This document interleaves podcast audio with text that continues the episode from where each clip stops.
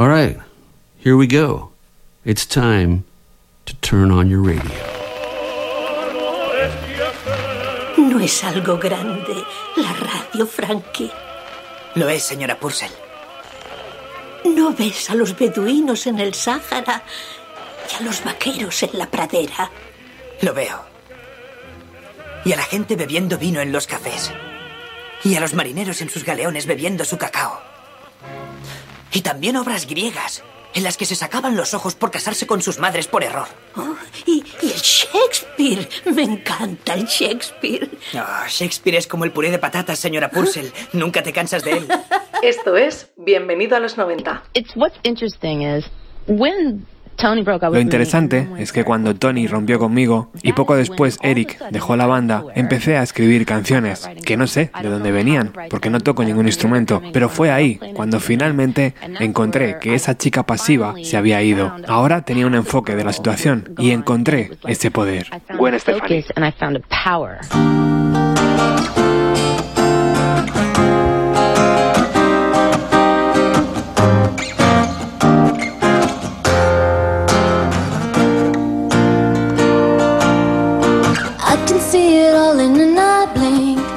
I know everything about how you are. I can understand exactly how you think. Between you and me, it's not very far. Side by side, you and I, with many, many years behind us, let words pass us by because we.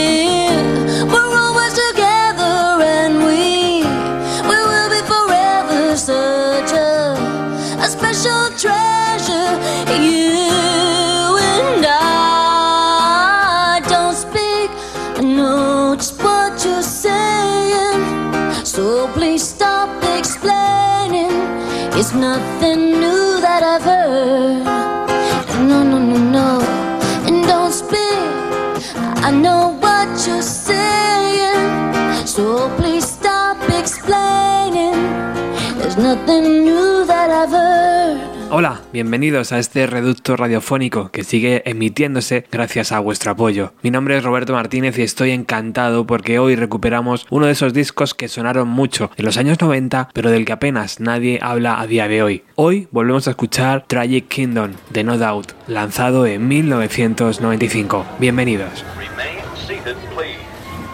Permanecer sentados, por favor.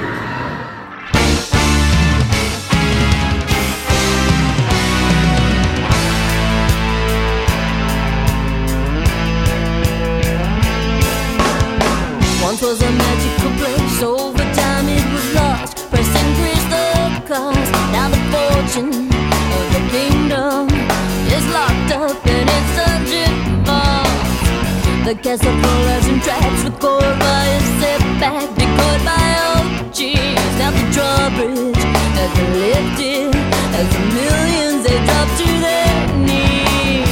They pay homage. to a king whose dreams are buried in their mind. His disappointing skin, icicles drip from his eyes. The going blows as it snows on those about to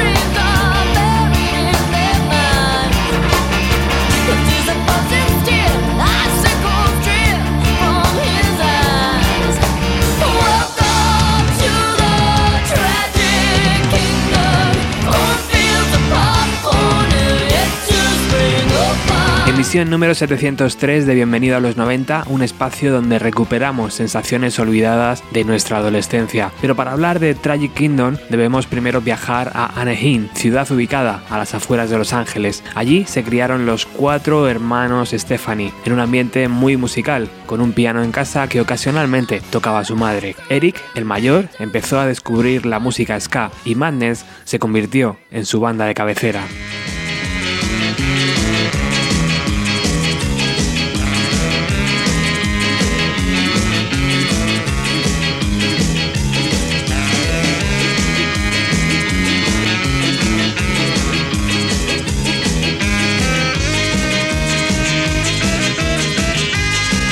Eric conoce a John Spence, otro loco por la música sky reggae. No pasará mucho tiempo hasta que ambos deciden crear una banda con John a la voz y Eric a los teclados. Es ahí cuando Eric convence a su hermana Gwen para que se una como corista. No Doubt, sin duda, es una expresión que utilizaba constantemente John y termina quedándose como nombre de la formación. Las crónicas de aquellos directos nos hablan de un cantante que sobre el escenario capta toda la atención gracias a sus acrobacias y a su presencia, mientras que Gwen intenta pasar desapercibida. Lamentablemente, un año después, en la Navidad de 1987, John Spence decidirá suicidarse pegándose un tiro. Una historia triste que acabará posicionando a Gwen Stefani al frente de la banda.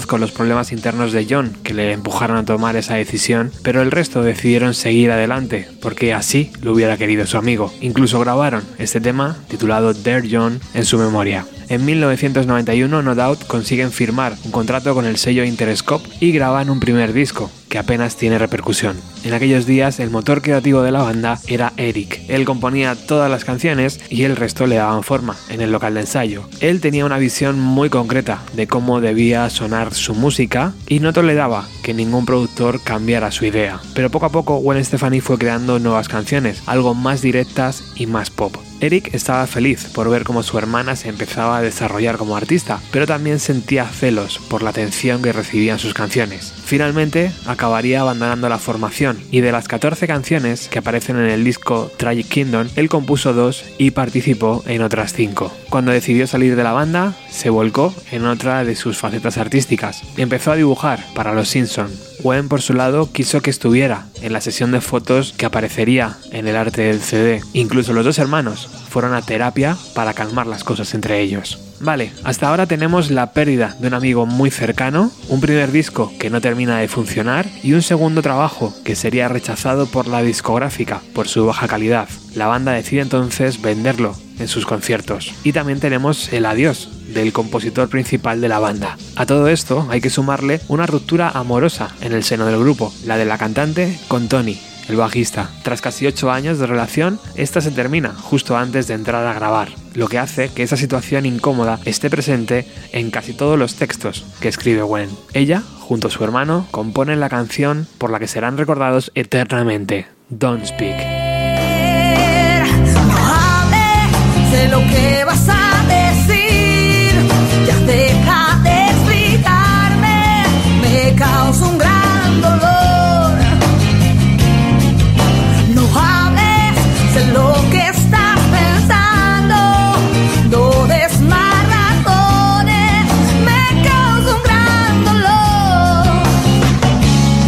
Si juntamos todos estos elementos y los agitamos con mucha fuerza, la misma que la banda despliega en sus directos, tenemos Tragic Kingdom, publicado en octubre de 1995 y que se abre con este tema, Spiderwebs.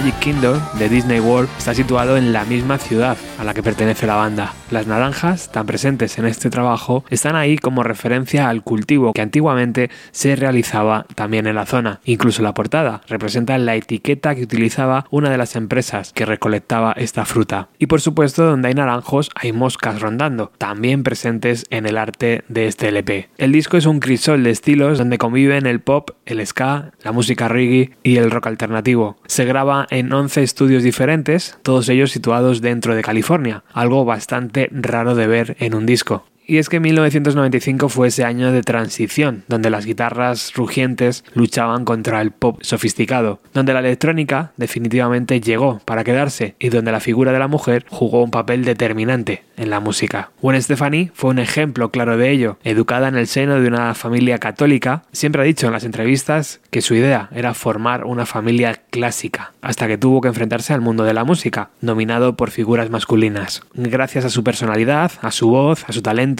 y a su presencia inquieta sobre el escenario, logró conectar con una generación deseosa de explorar nuevos sonidos. No solo se copió su forma de cantar, recuerdo que muchas chicas vestían como ella, incluso llevando ese adorno entre ceja y ceja. Precisamente de eso, de intentar cambiar la percepción sobre las mujeres, habla a Girl.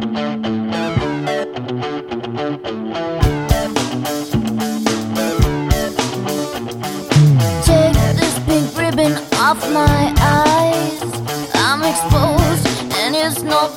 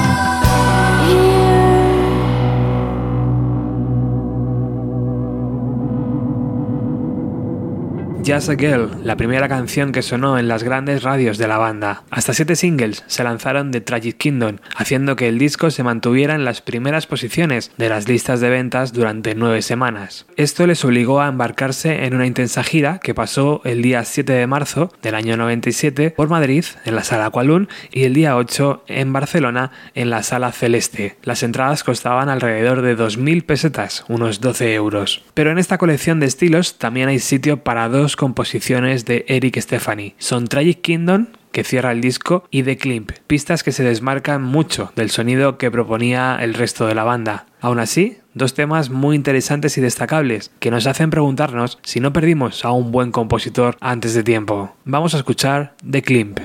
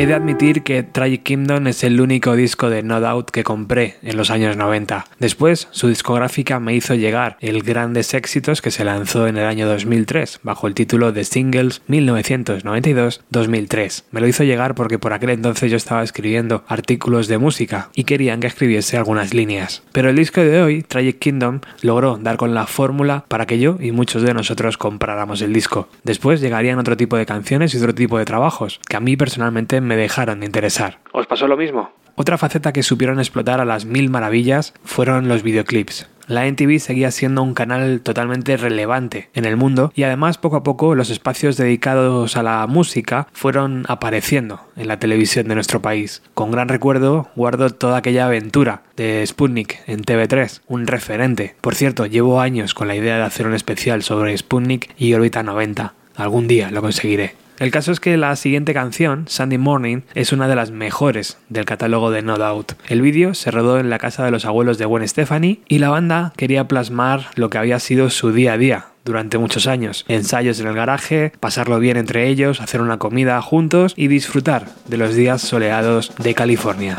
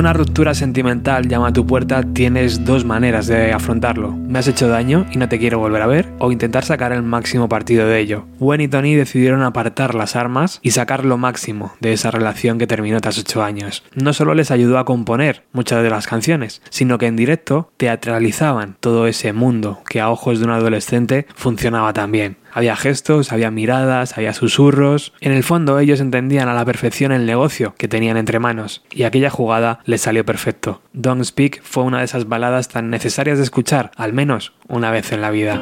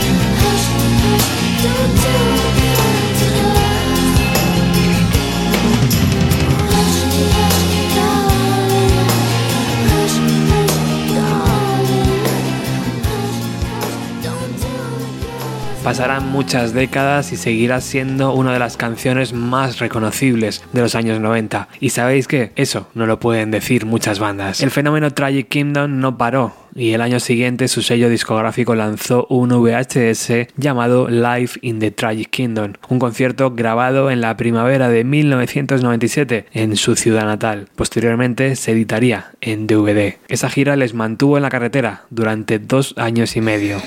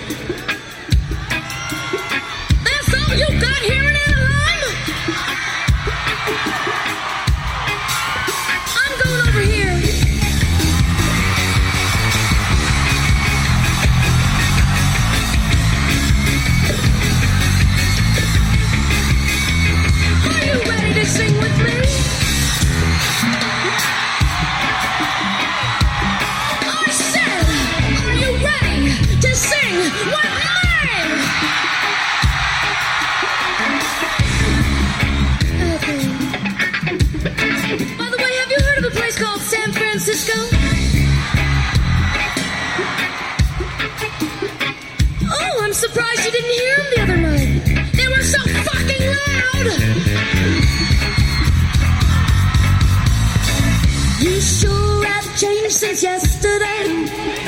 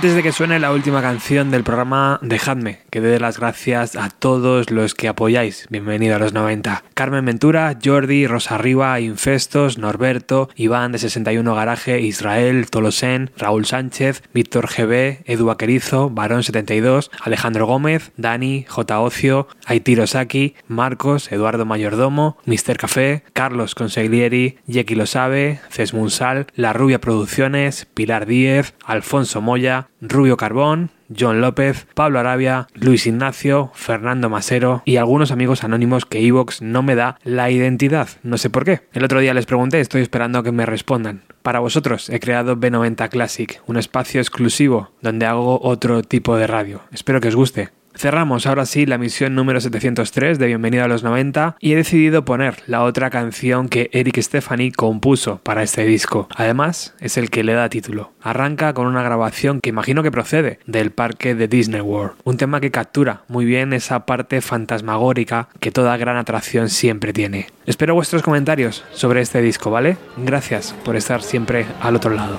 Chao. Permanecer sentados, por favor.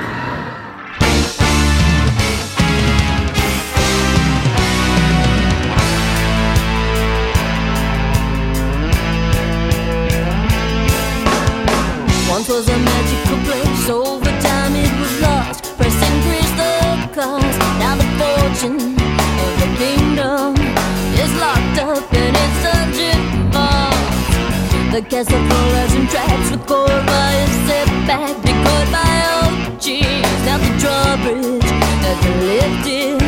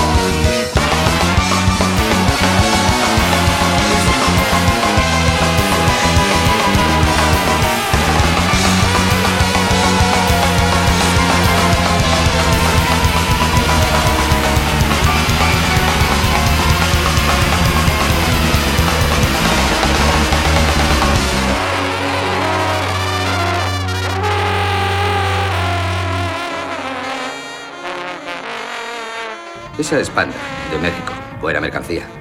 Esa es Baba, diferente, pero igual de buena. Y esa es Choco, de las montañas Harz, de Alemania. Bien, con esas dos no pasa nada. Es un material muy, muy bueno. Pero esta es una auténtica pasada. Recuerda que acabo de volver de Ámsterdam. ¿Acaso soy un negrata? ¿Estamos en Inglewood? No, estás en mi casa. Los blancos que conocen la diferencia entre la buena mierda y mala mierda vienen aquí, a esta casa. Y mi mierda dejaría que la compararan con esa mierda de Ámsterdam cualquier día de la jodida semana. Bienvenido a los 90. Con Roberto Martínez. Amigos.